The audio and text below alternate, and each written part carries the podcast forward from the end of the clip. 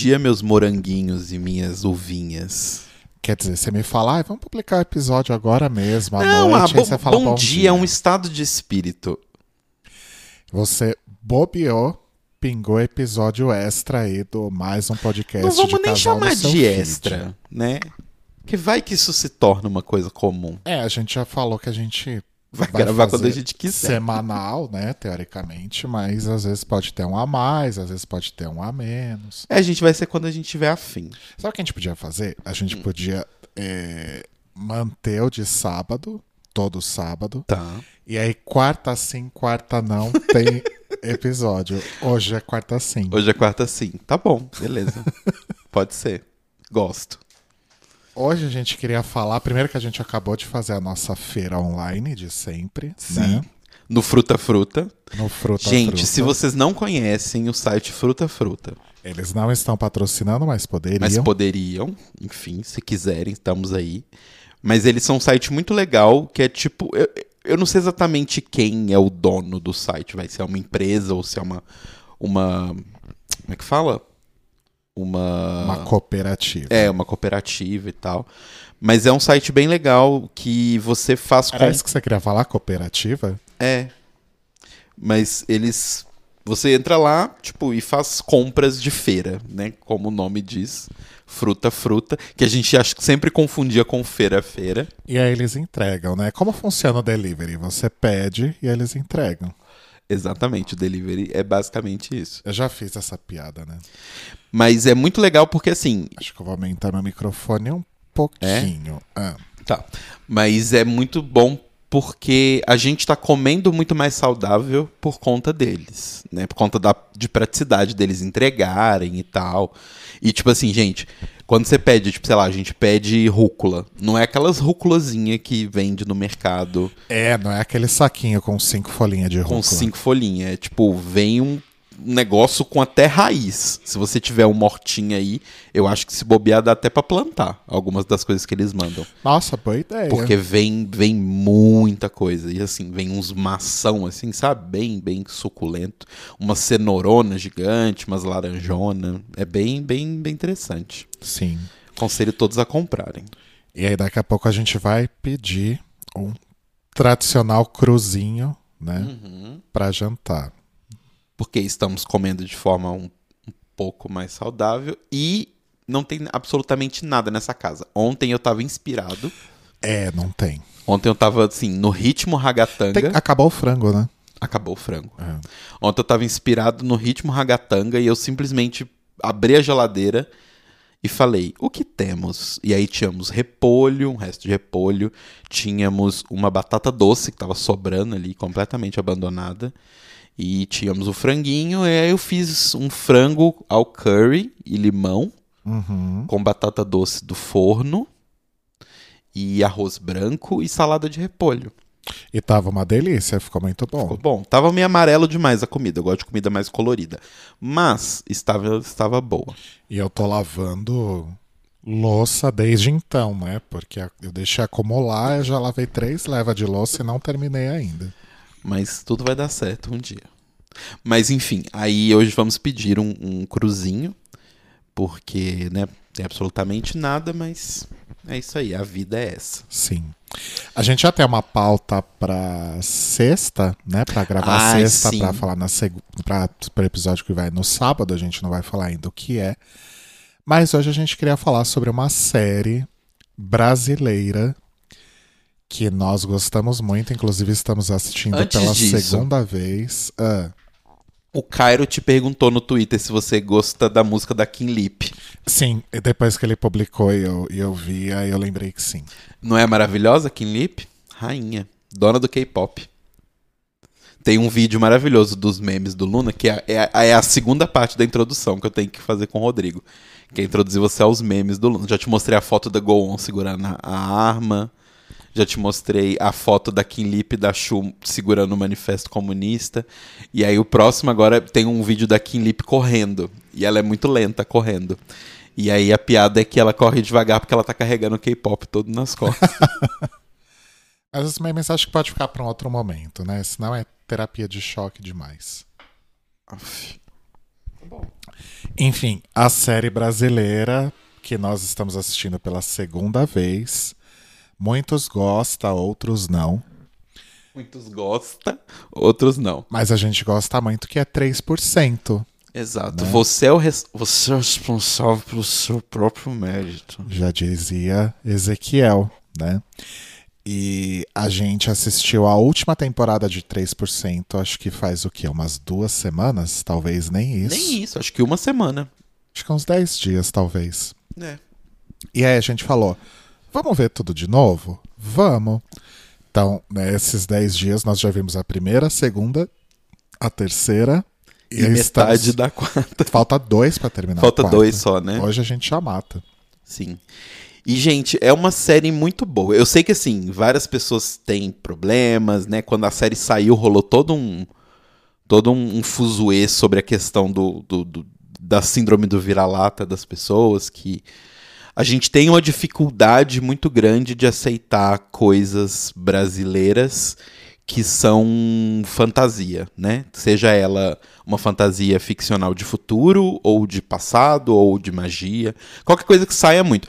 O máximo que a gente tem muito costume, assim, na. na, na a- vou colocar entre um bilhão de aspas aqui, tá? Na arte clássica brasileira é realismo fantástico. Aham. É o máximo que a gente vai. Falto da compadecida. Exato. Saramago, assim, é um realismo fantástico. Agora que tem autores novos, que mais jovens e tal, que estão fazendo muita coisa de fantasia daqui. Tem o Leonel Caldela, tem o Andrei Fernandes lá do Mundo Freak, tem o Jim Hanotsu, tem várias pessoas escrevendo coisas muito legais atualmente.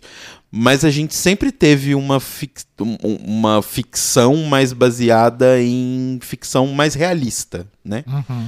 Tanto que as grandes obras brasileiras é tudo coisa de história da vida real, assim. E isso vai pra tudo. Isso vai, tipo, maior, maiores livros brasileiros contam sobre vida normal ali. Ah, o Bentinho traiu, a Capitu traiu o Bentinho, essas coisas todas. Até quando você vai pra filme, tipo, os grandes filmes brasileiros. É Central do Brasil. Problemas extremamente realistas. É, Cidade de Deus, problemas extremamente realistas os filmes lá do Kleber Mendonça, né? Tipo Aquários. É uma história super do dia a dia, assim. Podia acontecer com a sua vizinha. A gente nunca teve um costume muito de ter grandes produções com coisa muito de fantasia e tal. né? E acho que é muito pelo fato da gente ter sido doutrinado desde pequeno a consumir novela, talvez. Porque novela, tirando grandes clássicos como Os Mutantes da Manchete, geralmente tratam também sobre assuntos corriqueiros da vida real, tipo Helena indo comprar um pão e estacionando o carro no, no Leblon. É, a gente tem algumas novelas, algumas não, acho que diria até muitas brasileiras que tem uma coisa de realismo fantástico também, tipo Alto da Compadecida, é um grande clássico, né, que tem um pouquinho disso ali. Ah, não, sim, mas eu digo que a regra não, geral, qual que que, eu falei? Alto da Compadecida. Não, não é Autocompadecida louca. É a Indomada. Que tinha Ah. o Cadeirudo, lembra? Tinha toda aquela tinha aquela coisa. que tinha o Jorge Tadeu. É, tinha- tem a Viagem, grande clássico espiritista brasileiro. Mas no geral é isso, né? É. Nunca a gente vai muito longe disso, assim. Mas voltando a 3%, é, a primeira temporada, na verdade, foi algo que me desceu meio forçado, assim, porque, principalmente quando a gente compara com a segunda, a terceira e a quarta, a primeira temporada é mais fraca em termos de produção. Sim. Eu acho que a história é boa, o roteiro é bom, mas nota-se que ele iria melhorar um pouco depois. Mas os atores, por exemplo, parece que não eram assim tão experientes e depois melhoraram muito. E tem uma coisa de. A, a Vanessa Oliveira, por exemplo, que faz a Joana, beijo Vanessa, se você estiver ouvindo. Nossa, Vanessa, a gente é super seu fã. Você é maravilhosa, mas eu preciso dizer que você realmente deu um salto assim de, de entrega, né, da primeira para a segunda temporada. Sim. Mas tem uma coisa também que, que eu li na época sobre a questão da grana, que é. Eles não tinham um orçamento Aham. né, de, sei lá, de fringe pra poder fazer essa série, sabe? Um orçamento baixo. Então, muitas das coisas que as pessoas falavam, do tipo, ah, os atores são ruins, ou sei lá, as coisas são, né, as falas são ruins, o roteiro é ruim. E não é, na verdade é que assim, eles tinham um budget ali limitado. Então é aquela coisa, não é eu, eu fiz essa comparação para você num dia quando a gente tava indo dormir, que é assim, pensa, um filme de Hollywood que tem um orçamento bilionário é um filme de duas horas que é filmado em o que, sei lá, dois, três meses às vezes de filmagens, mais o tempo de produção. 3% a primeira temporada, por exemplo, que tem oito episódios, eu acho. Não, a primeira, a primeira e a segunda temporada tem 10 cada um, e a terceira e a quarta tem 8. Tá. Então, assim, 10 episódios, cada um de ali de seus 45, 50 minutos. Isso foi deve ter sido gravado na correria em tipo um mês. Aham. Uhum. Sabe? E olhe lá. Então, assim, é muita coisa daquela. Você não tem muita grana, então você tem grana para poder pagar aquela locação lá que eles gravaram, principalmente no no CT do Corinthians lá, né? O, Ah, a gente podia falar. Antes de falar das locações, vamos só explicar o, a premissa da série para quem não viu. Vamos, vai que alguém não viu. De repente as pessoas se interessam. É, a história se passa num futuro muito distante. Muito distante. Em que a, os recursos naturais estão acabando ah, Na verdade, eles meio que acabaram já, né? É. Mas assim, a tecnologia está super avançada e tal, mas é, recursos naturais estão acabando e a, a, a natureza, de uma forma geral, o pouco que sobrou está sendo super impactada pelo, né, por essa escassez dos recursos. E a história se passa. Opa! Opa, o alarme do meu remédio. remédio, gente. Depois eu tomo. É, a história se passa em um lugar que, segundo eles, é na Amazônia subequatorial. Sim. Que deve ser ali na região do Amazonas, talvez, né? Sim, pelo que eles mostram no mapa do, do, do abertura da série, parece que é uma coisa ali meio tipo. Sabe a ilha onde fica Belém do Pará? Uhum. Seguindo ali meio que para baixo, assim. Imagina que tem aquela baía, né? Eu não lembro o nome daquela baía que onde fica a ilha não de Belém sei. do Pará, mas assim, seguindo aquela baía é como se ela fosse para dentro da terra e fica mais ou menos ali. A ilha do Pará, no caso, não Belém, né?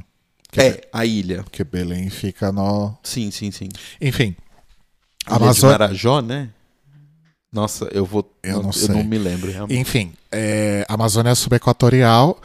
E aí o que, que acontece? Com, por causa desse problema de escassez e tudo mais, a terra começa a ceder e a cidade lá principal, onde se passa a, a trama, que é conhecida por eles como o continente, uhum. ela afunda numa cratera.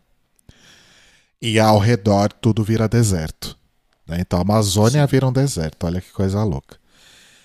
E Nesse meio tempo, uma trupe aí de cientistas que eu vou falar o casal fundador, né, para não estragar a surpresa, né? A trupe de cientistas liderada por um casal, casal fundador, conhecido como casal fundador, começa a explorar uma ilha cheia de recursos e descobrem que é um lugar maravilhoso para ser habitado, né? Tem uhum. Tem água, tem, tem plantas, tem plantações, ainda, tem, animais. Tem, tem, animais. Tudo que não tem no continente. E aí, o que, que eles resolvem fazer? Montar uma comunidade lá, né? E esse projeto estava sendo financiado por uma empresa, uma grande corporação do continente, que tinha ali uma relação familiar com pessoas que estavam nessa trupe aí de cientistas que estavam desenvolvendo aí esse, esse lugar e, e já pensando nele como uma moradia. E com o lance da cratera, as pessoas indo às ruas, exigir alguma coisa e tal, esse cara da corporação fala para o casal fundador que ele vai mandar uma, uma comitiva de pessoas seletas para ir habitar essa ilha que eles descobriram, já que afinal eles estavam financiando, eles então poderiam escolher quem que ia para lá. Isso ia consequentemente impactar na saída de vários dos cientistas que estavam nessa equipe para dar espaço para essas pessoas. E o casal fundador é contra, né? Você já tá dando bastante spoiler, você sabe, né? Não muito. Sim, você tá dando bastante spoiler. Assim, não é um spoiler que estraga, mas isso é descoberto mais pra frente na série. Mas aí o casal fundador é contra isso e aí eles tomam lá uma. Eu vou ter que falar o que eles fazem. Não, você não precisa falar. Isso que eu não entendi. Por que, que você foi tão profundo? E aí o casal fundador faz um negócio lá para evitar que isso aconteça, né? Que é ah, acaba com toda a tecnologia do continente. Deixa eu explicar, porque você tá dando muito spoiler. Tá bom. Enfim, corta pra 100 anos depois dessa fundação desse mar alto. Ah, sim, e essa ilha é, paradisíaca recebe o nome de Mar Alto. Exato, Mar Alto junto, Mar Alto. exato. Mar, maremoto, mar. e então, aí corta pra 100 anos no futuro e aí a gente descobre que a- essa sociedade que estava ruindo efetivamente ruiu completamente. E as pessoas vivem num meio que numa expectativa, porque todo ano, E as quando pessoas vivem numa miséria porque Sim. não tem nada, não tem casa, não tem comida, não tem água, Exato. não tem trabalho, porque não tem tecnologia, não tem porra nenhuma. Exatamente. E aí, aca- toda, todo ano, né, acontece o processo, que é onde as pessoas do Mar Alto selecionam, do meio dessa galera toda que tá vivendo nessa miséria, 3% para poder viver, sair do continente e viver no Mar Alto com eles. E aí toda a premissa da série se gira em torno desse processo, que é como se, que assim, na minha visão é meio que uma é um Hunger Games dos vestibulares, assim. É, o processo é exatamente isso. É um processo seletivo em que jovens que completaram 20 anos naquele ano vão lá participar, vão fazer uma série de provas e vão sendo. Pessoas vão sendo eliminadas desde a entrevista inicial até a última prova, Exato. onde são selecionados aí esses 3% que têm essa oportunidade de ir para o Mar Alto. Exato. Por que, que a escolha é só de 3%? Porque não cabe todo mundo. É uma ilha. E porque tem uma outra coisa relacionada aí aos habitantes do Mar Alto e a, e a. Enfim, a filosofia que eles resolvem seguir. Que eu não posso falar o que é, senão o Tela vai me Não, bater. você já tá contando a série toda, as pessoas não precisam nem assistir mais. Mas é, isso também está relacionado ao fato de só levarem 3%. Não é só. Exato. Não é só a questão de ser uma ilha pequena que não caberia todo mundo do continente.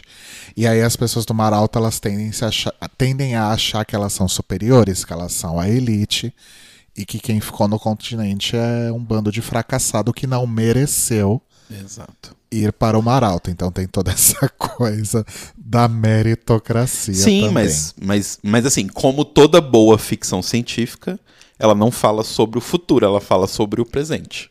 Sim. com analogias. Então é tipo, é muito legal a analogia que eles fazem do tipo pegar pessoas que nunca tiveram absolutamente nada na vida e querer que elas sejam brilhantes e superiores, sabe, Pra poder passar nesse processo maluco e tal deles. Então assim, é uma premissa bem interessante. A gente inclusive viu o piloto, né, que saiu lá em 2011, milhões de anos atrás. Sim, que era completamente diferente do que. Apesar de ter até falas que eram iguais aos primeiros Uhum. episódios da, Sim. da série de fato, né? Era bastante diferente. Tinha al- alguns personagens diferentes e tal. E, E não era muitos- tão futurista, né? Não era tão futurista, acho que principalmente por uma questão de budget Sim. mesmo, né? Sim. E porque assim, é bem futurista mesmo as coisas que eles é, mostram em relação a essa tecnologia do futuro são coisas super futuristas. Um, um anel que você pode usar para se comunicar com qualquer pessoa que também tenha um anel, Sim. né? Ah, aquela tiarinha que eles colocam que fica cada ponta fica num lóbulo, né? Uhum. que permite que você comande dispositivos com a sua mente, sem ter que clicar ou, ou fazer qualquer coisa na tela. Você comanda tudo com a sua mente e, eventualmente, usando o anel também como um acessório. Uhum. Toda a questão de vacinas, remédios, equipamentos médicos, Sim. né? É tudo muito técnico. Opa! Opa! Pequeno Te- derrame. Tecnologia. Tecnologicamente a- avançados. Sim. E isso é retratado muito bem, é feito de um, de um jeito muito legal na série. Sim. Mas, voltando ao que a gente estava falando antes, da As premissa. locações, ou a premissa. É, não, não, antes da premissa. É, que assim, eles não tinham uma grana astronômica pra poder fazer. Apesar deles estarem fazendo pra Netflix, gente, não é como se fosse do tipo. Netflix deu um caminhão de dinheiro e falou: vai lá, sejam felizes. Não é assim que funciona. né? Então, dá pra ver claramente que assim, não é que os atores são ruins, ou o roteiro é ruim, ou a direção é ruim. Porque você vê que a equipe de produção e de direção e os atores e todo mundo é meio que a mesma desde o começo da série até o final. E muita gente, inclusive, veio da época do piloto. Piloto. Então, assim, não é uma questão apenas de evolução deles enquanto profissionais. Mas tem muito daquela, do tipo, eu consegui locar aqui o, o CT do Corinthians por 12 horas. Enfim, não é só isso, né? Mas, tipo, sei lá, por 7 dias. Eu tenho que gravar 47 cenas. Com um monte de dublê, com um monte de figurante, um monte de coisa. Fala aí sua fala, Vanessa. Hum, tá, fala de novo agora com essa entonação. Hum, tá, agora fala de novo com essa outra entonação. Tá, beleza, na edição a gente escolhe a melhor. Não, não tem como eles ficarem regravando e regravando e regravando e regravando, porque tem tempo de produção, tem um monte de coisa. Então, pra mim é muito claro na primeira temporada que é com a grana que eles provavelmente tinham pra poder fazer, eles fizeram uma coisa impressionante, assim, sério, do tipo, de um nível de produção que a gente não viu aqui ainda, sabe? Tipo, sei lá, é, Record e Globo com seus orçamentos gigantescos e todo o dinheiro do mundo que eles investem, né? Seja de igreja, seja de negociações escusas com o governo e tal. Eles não conseguem investir aquela grana toda pra poder fazer um negócio de tão alto nível de produção assim, sabe? E tem umas, umas sacadas inteligentes de produção do tipo, eles sabem que eles não têm muitos cenários, eles não têm muitas locações. Então eles usam muito de forma muito inteligente ângulo de câmera Pra poder mostrar do tipo assim, daquela forma onde tipo o cenário no fundo vira meio que um color block de uma cor. Então você meio que pra quem tá assistindo assim pela primeira vez, na emoção do- da história e tal, você não percebe, mas são pouquíssimas locações. Sabe? Mas assim, não, não, não parece, porque eles sabem usar muito bem o que eles têm. Então eu acho que isso mostra muito a qualidade das pessoas envolvidas na produção. E, assim, Sim. é muito fácil você fazer muito com muito. Você fazer muito com pouco é extremamente difícil. Sim. E o lance das locações, é, você tava falando, não é o CT do, do Corinthians, é, o estádio, né? estádio do. Como é que é o nome? É do Corinthians. Sim, mas o estádio tem um nome.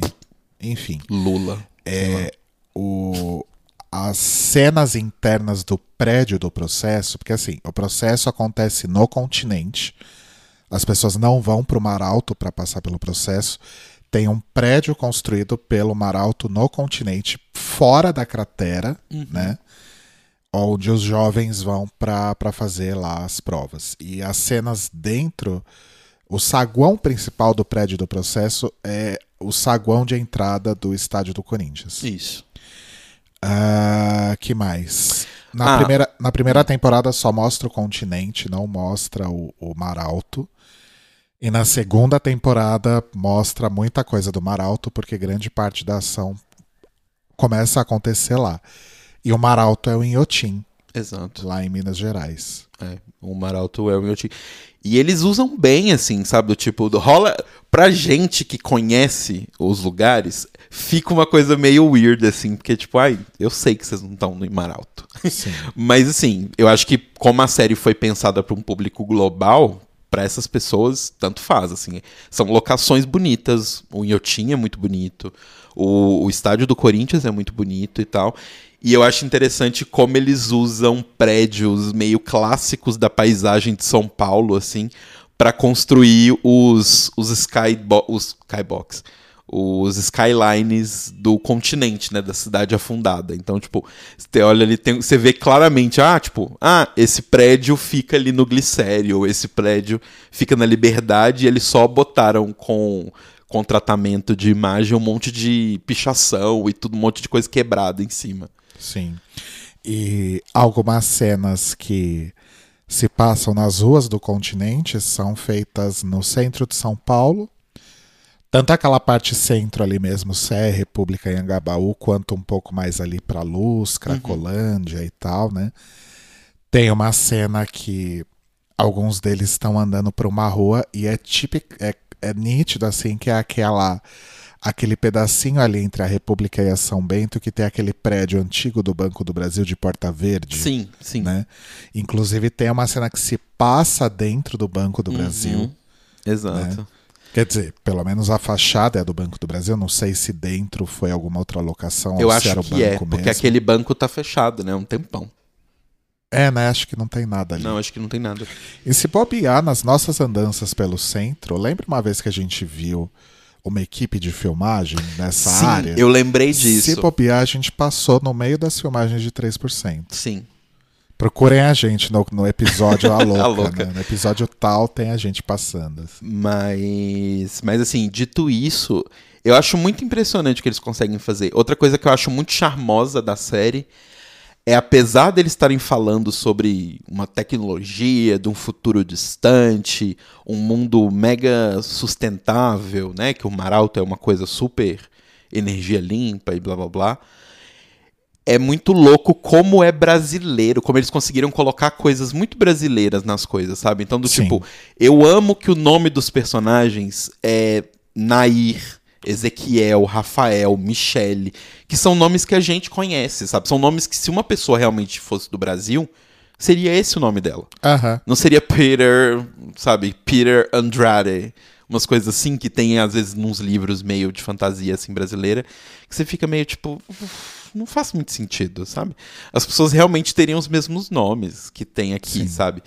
E, e umas coisas, por exemplo, que eu acho muito legais. A trilha sonora faz muito isso. Então, tipo assim, é uma série que tá super falando sobre um futuro distante e tal.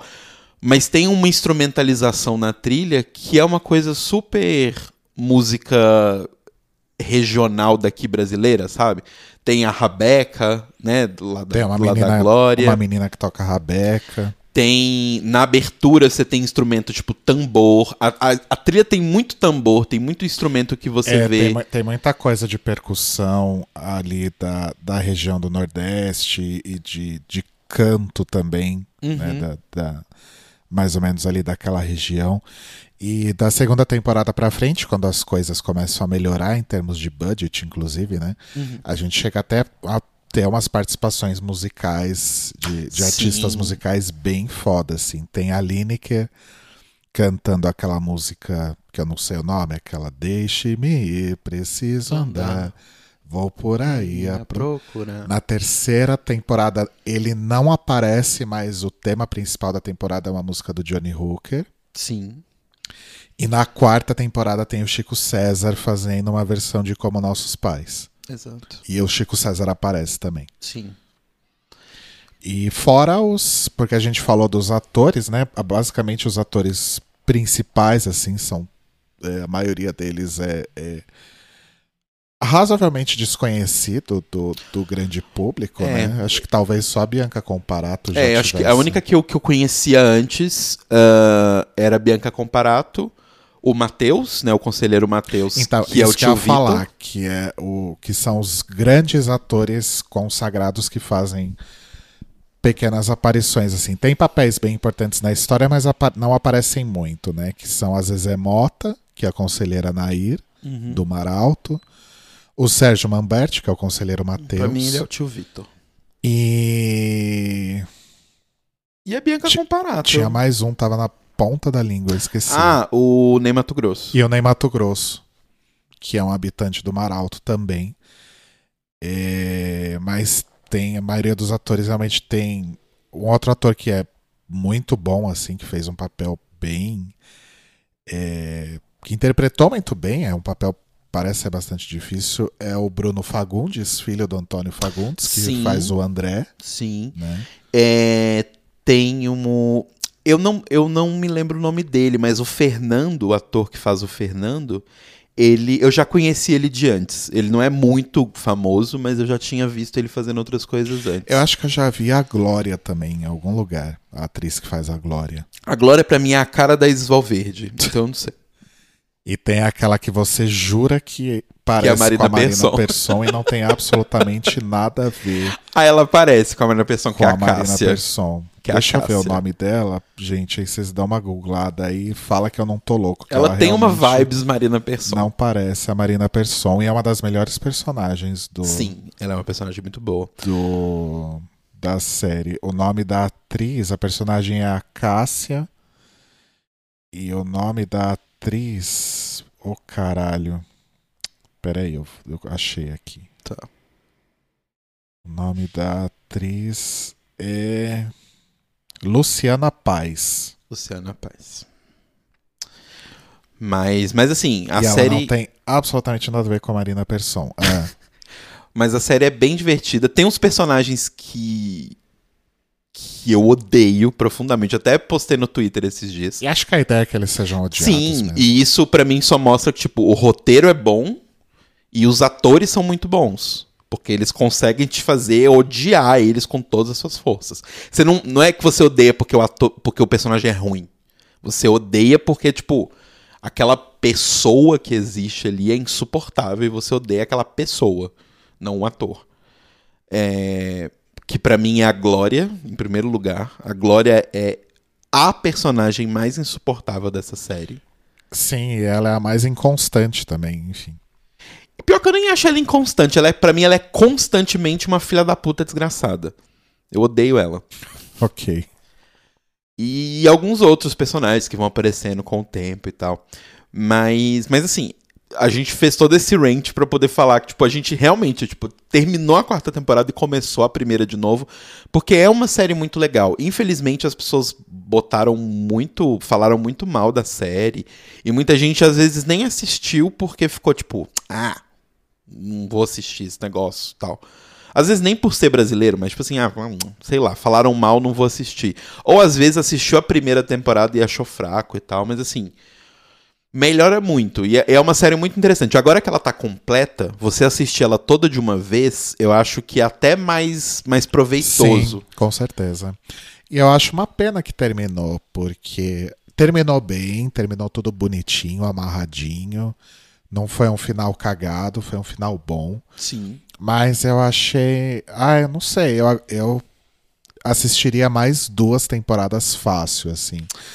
Mas a gente não tem cultura mais no Brasil, né? Não tem nenhum tipo de incentivo, não tem nenhum É. tipo de. né?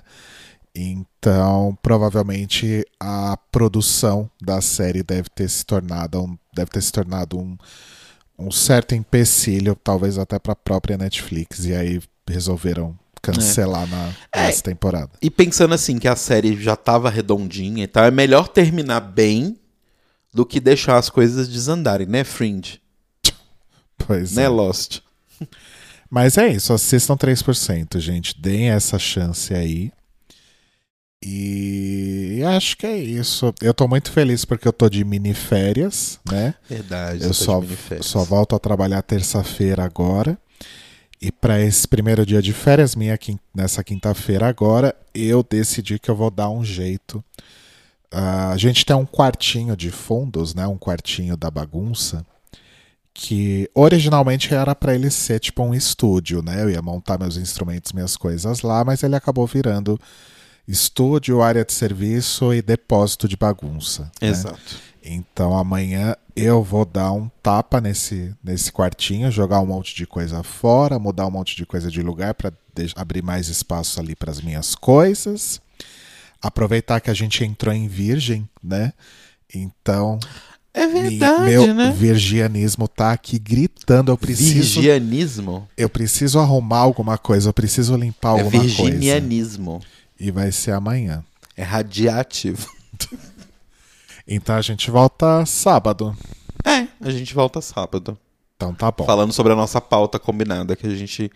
A gente pensou que a gente não ia fazer pauta, mas a gente fez. Inclusive, tem várias sugestões de pauta que mandaram pra gente no Twitter que a gente não conseguiu fazer ainda porque a gente fala pra caralho, né? É. Mas como vai ter esse lance do quarta sim, quarta não, Exato. hoje é quarta sim, Hoje é quarta sim. então talvez a gente fale sobre essas novas pautas em breve. Tá bom. Então é isso, amores. Beijo pra vocês. E lembrem-se sempre que vocês são responsáveis pelo seu próprio mérito.